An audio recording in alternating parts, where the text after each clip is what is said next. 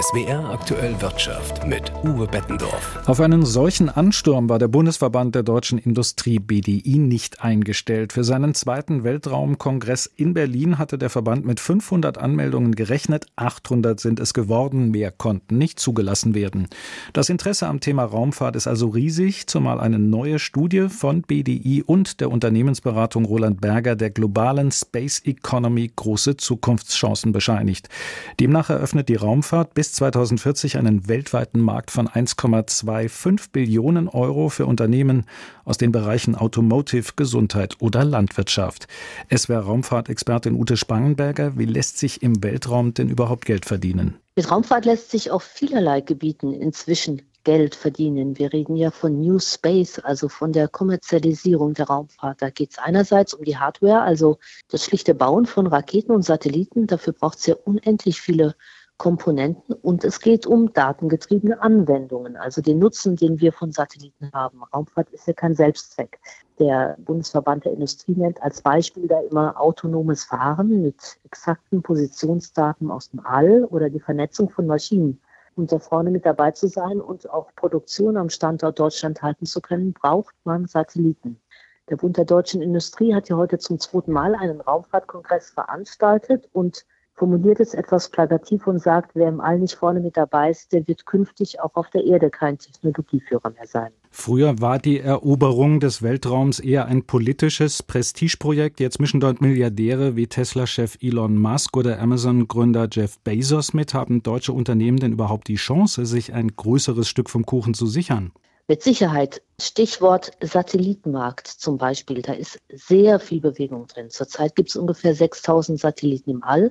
Die Hälfte davon gehört Elon Musk, also dem Unternehmen Starlink. Und die Prognosen, die aber im Prinzip jährlich nach oben korrigiert werden, gehen davon aus, dass bis 2030 jedes Jahr etwas 2000 Satelliten ins All starten. Da ist also viel Geld zu verdienen. Und wenn Sie von größeren Stücken Kuchen sprechen, dann geht es natürlich auch um die großen Prestigeobjekte, um die Exploration, die anstehen. Und da ist Deutschland ganz vorne mit dabei. Beispiel Airbus, kein deutsches Unternehmen, aber hat ja einen großen Standort in Bremen mit vielen Arbeitsplätzen. Airbus ist zum Beispiel Hauptauftragnehmer beim Bau des Antriebsmoduls des neuen Orion-Raumschiffs, mit dem im Rahmen der Artemis-Mission ja wieder zum Mond geflogen wird.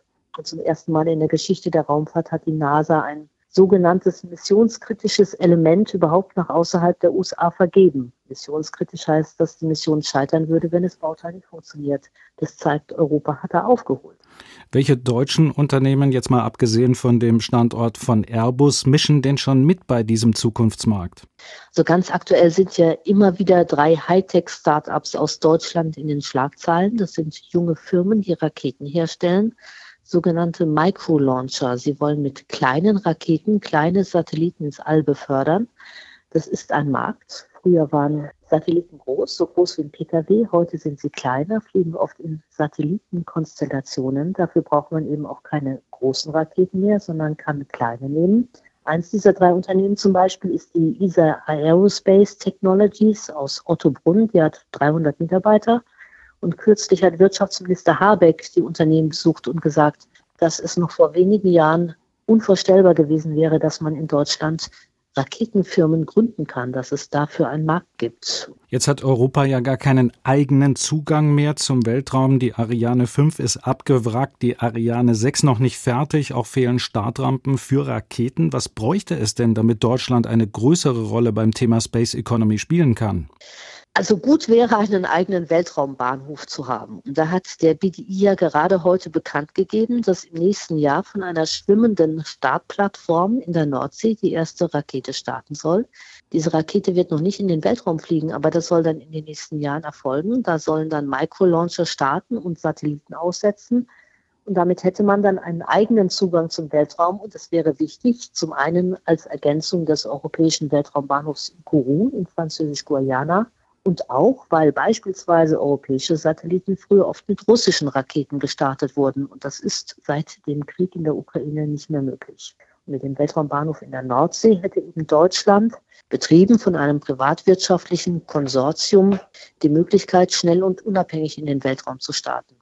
Was dem BDI auch noch sehr wichtig ist, erfordert eine Systemumkehr. Das heißt, in Zukunft sollte die Politik Kunde der Wirtschaft sein und nicht umgekehrt.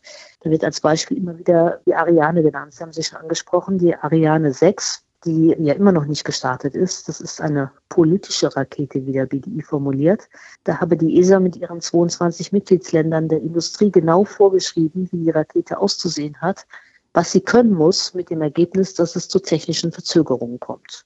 Das sollte man im Prinzip vom Kopf auf die Füße stellen, dieses Modell. Und außerdem nimmt man die Politik in Haftung und sagt, Bund, Länder und Kommunen würden die Möglichkeiten bei der Digitalisierung viel zu wenig nutzen. Also weltraumgestützte Anwendungen sind ja Teil der Lösung, um Ministerien, Behörden und staatliche Stellen effizienter und schneller zu machen. Und wenn der Staat da umstellt und als Kunde auftritt bei der Privatindustrie, dann gibt es auch Aufträge für diese New Space-Unternehmen. Danke an SWR-Raumfahrtexpertin Ute Spangenberger. 25 Männer weniger, 22 Frauen mehr. Erstmals gibt es in Deutschland mehr börsennotierte Unternehmen mit Frauen im Vorstand als ohne. Das hat eine Auswertung der gemeinnützigen Albright Stiftung ergeben. Demzufolge ist der Frauenanteil in den Top-Etagen bei den 160 Unternehmen um gut drei Prozentpunkte auf etwas mehr als 17 Prozent gestiegen. Aus Sicht der Stiftung eine positive Entwicklung, aber kein Grund zum Jubeln. Bianca von der Au berichtet. Zu den großen DAX-Konzernen, die sogar jeweils drei Frauen in der Chefetage haben, zählten demnach Airbus, die Allianz, Bayersdorf, die Deutsche Telekom und Mercedes-Benz. Diese Unternehmen seien allerdings noch immer die Ausnahme, sagt die Geschäftsführerin der privat finanzierten Albright Stiftung, Wiebke Ankersen. Allerdings begnügen sich die allermeisten Unternehmen tatsächlich mit einer einzigen Frau. Und der Frauenanteil in den Vorständen ist mit aktuell 17 Prozent auch immer noch haarsträubend niedrig, gerade im internationalen Vergleich. Und in den wirklichen Machtpositionen der Unternehmen, also Vorstandsvorsitz, Aufsichtsratsvorsitz, liegt der Männeranteil immer noch bei 96 Prozent. Zu den Börsenkonzernen mit starker Männerdominanz im Vorstand gehörten laut Albright Stiftung die Deutsche Bank, Heidelberg Materials, Volkswagen, BMW und die Porsche AG. Mit Adidas und der Porsche Holding gibt es weiterhin zwei DAX-Konzerne, die laut Studie einen rein männlich besetzten Vorstand haben. Dabei seien Frauen in Führung nicht nur mit Blick auf die Chancengleichheit wichtig, so die Geschäftsführerin der Stiftung, die sich laut Homepage dafür einsetzt, Führungsteams nicht immer aus der gleichen homogenen Gruppe zu rekrutieren. Frauen in den Vorständen gelten zu Recht auch bei den großen internationalen Investoren als ganz gute Indikatoren für die Veränderungsfähigkeit von Unternehmen. Auch aus Anlegersicht kann das Thema Frauen im Spitzenmanagement interessant sein, sagt Wanda Rotacker, Analystin mit Schwerpunkt Nachhaltigkeit beim Vermögensverwalter Union Investment. Wissenschaftliche Studien zeigen, dass diverse Teams erfolgreicher sind. Sie sind resilienter und das ist natürlich aus Sicht eines Anlegers wichtig, denn es das heißt am Ende, dass ein divers aufgestelltes Unternehmen bessere Ergebnisse liefert. Für die Anlageprofis der Union Investment ist der Faktor Frau im Vorstand daher ein Aspekt unter vielen, der bei der Anlageentscheidung eine Rolle spielt. Das heißt, es ist jetzt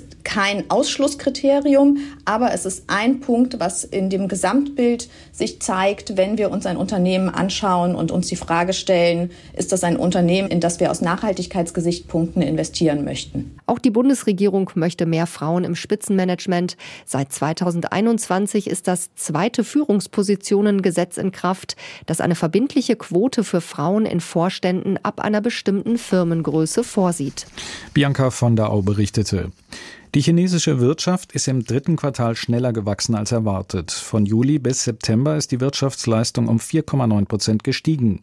Im Vorjahreszeitraum hatte die zweitgrößte Volkswirtschaft der Welt noch unter den Folgen der Corona-Lockdowns gelitten. Die angeschlagene chinesische Wirtschaft zeigt sich wieder robuster. Neben den Wachstumszahlen für das dritte Quartal gab es zuletzt mehrere Anzeichen, die für eine Besserung der wirtschaftlichen Lage in China sprechen. So haben zum Beispiel der Konsum und die Industrieproduktion im September überrascht. Die Menschen kaufen, Fabriken produzieren wieder mehr. Chinas Außenhandel ist im September zwar geschrumpft, aber langsamer als in den Monaten zuvor.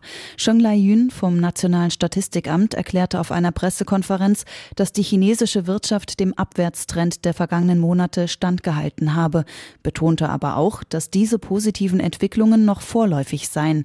Ob sie nachhaltig sind, müsse weiterhin beobachtet werden. Die globale Nachfrage nach chinesischen Gütern ist durch internationale Krisen und die Inflation stark belastet. Doch auch die Kaufkraft im eigenen Land war lange schwach.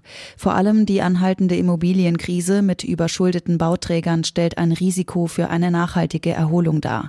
Trotzdem ist das Nationale Statistikamt in China davon überzeugt, dass das von der Staats- und Parteiführung gesetzte Wachstumsziel von etwa fünf Prozent in diesem Jahr erreicht werden kann. Eva Lambi-Schmidt aus Shanghai. Die beruflichen Fehlzeiten bei den AOK-Versicherten haben im vergangenen Jahr einen Höchststand erreicht. Das geht aus dem Fehlzeitenreport der Krankenkasse hervor. Der Anstieg um mehr als 30 Prozent sei vor allem durch Atemwegserkrankungen verursacht worden. Auch die Fehltage aufgrund psychischer Erkrankungen sind auf einen neuen Rekordwert gestiegen.